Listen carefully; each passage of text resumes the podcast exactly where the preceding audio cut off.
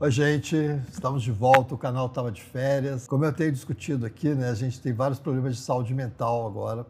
E um deles é a falta de férias, com home office, com excesso de trabalho principalmente com tanta preocupação que a gente tem com a contaminação nossa e dos nossos próximos, né?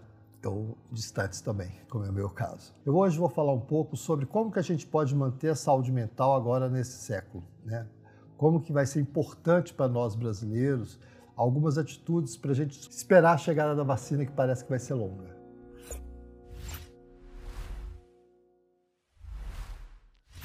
A primeira coisa é o que eu já falei no outro vídeo anterior, é a questão do sono. O sono é o nosso grande regulador, tanto para a imunidade quanto para a qualidade de vida. O excesso de mídia digital que apareceu pós-Covid, tanto nas crianças, adolescentes como adultos, ele traz sérios problemas, não só no nosso sono, na nossa saúde, na nossa imunidade, certo? O número de pessoas é, com problemas de saúde mental já vinha sendo muito alto no mundo inteiro, né? a gente já vinha vendo uma explosão disso, de uma certa forma, em todas as comunidades urbanas do mundo, só que com o Covid isso cresceu muito mais. E cresceu de que forma? Apareceram mais pessoas depressivas, mais pessoas deprimidas, mais casos de abusos intrafamiliares, é, a gente tem uma série de fatores relacionados ao excesso de mídia digital.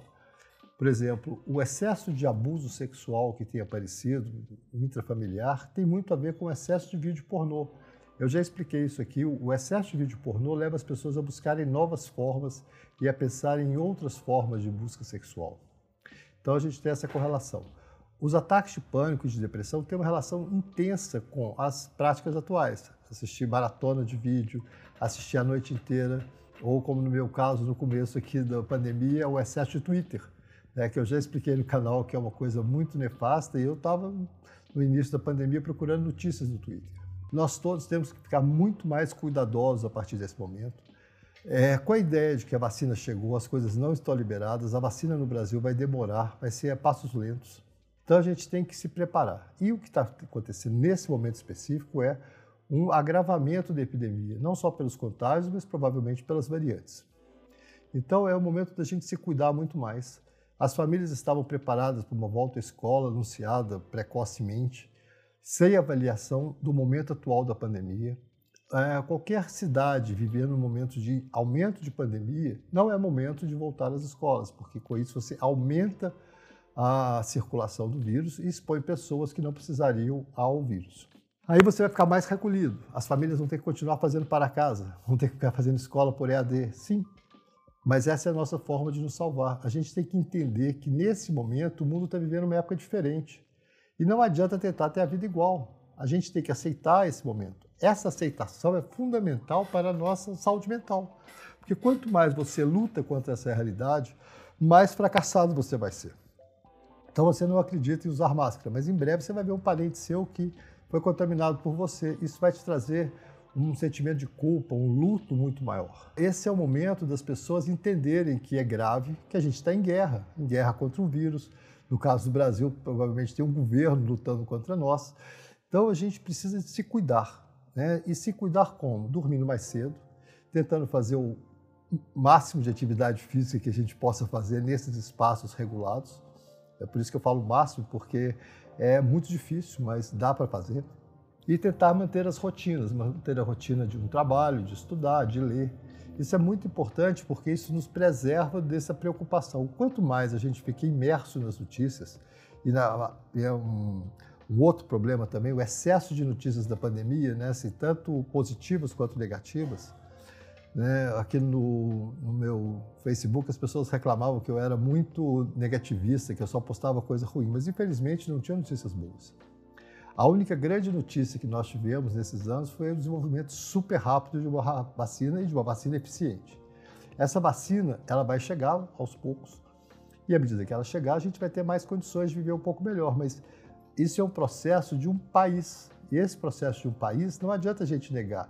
Não adianta fingir que você vive em Miami, mas você está em Belo Horizonte. Se bem que Miami também está péssimo, mas é só uma analogia para o grupo que tem essa, esse padrão. Né? A gente está vivendo uma situação muito grave e os jovens vão sobreviver a isso. Os jovens sempre sobreviveram. eles têm uma capacidade de resiliência. A única coisa que tira a resiliência dos jovens é o excesso de mídia digital e o uso de mídia digital noturna, depois das nove da noite, tá certo? Se você consegue regular isso, a sua saúde mental melhora muito mais. Eu tive uma série de pacientes meus que desligaram o Instagram agora na pandemia e se sentiram muito melhores. É, eu posso falar do meu caso, que depois que eu desliguei o Twitter, eu fiquei muito mais saudável e consegui pensar coisas melhores, até consegui ler mais.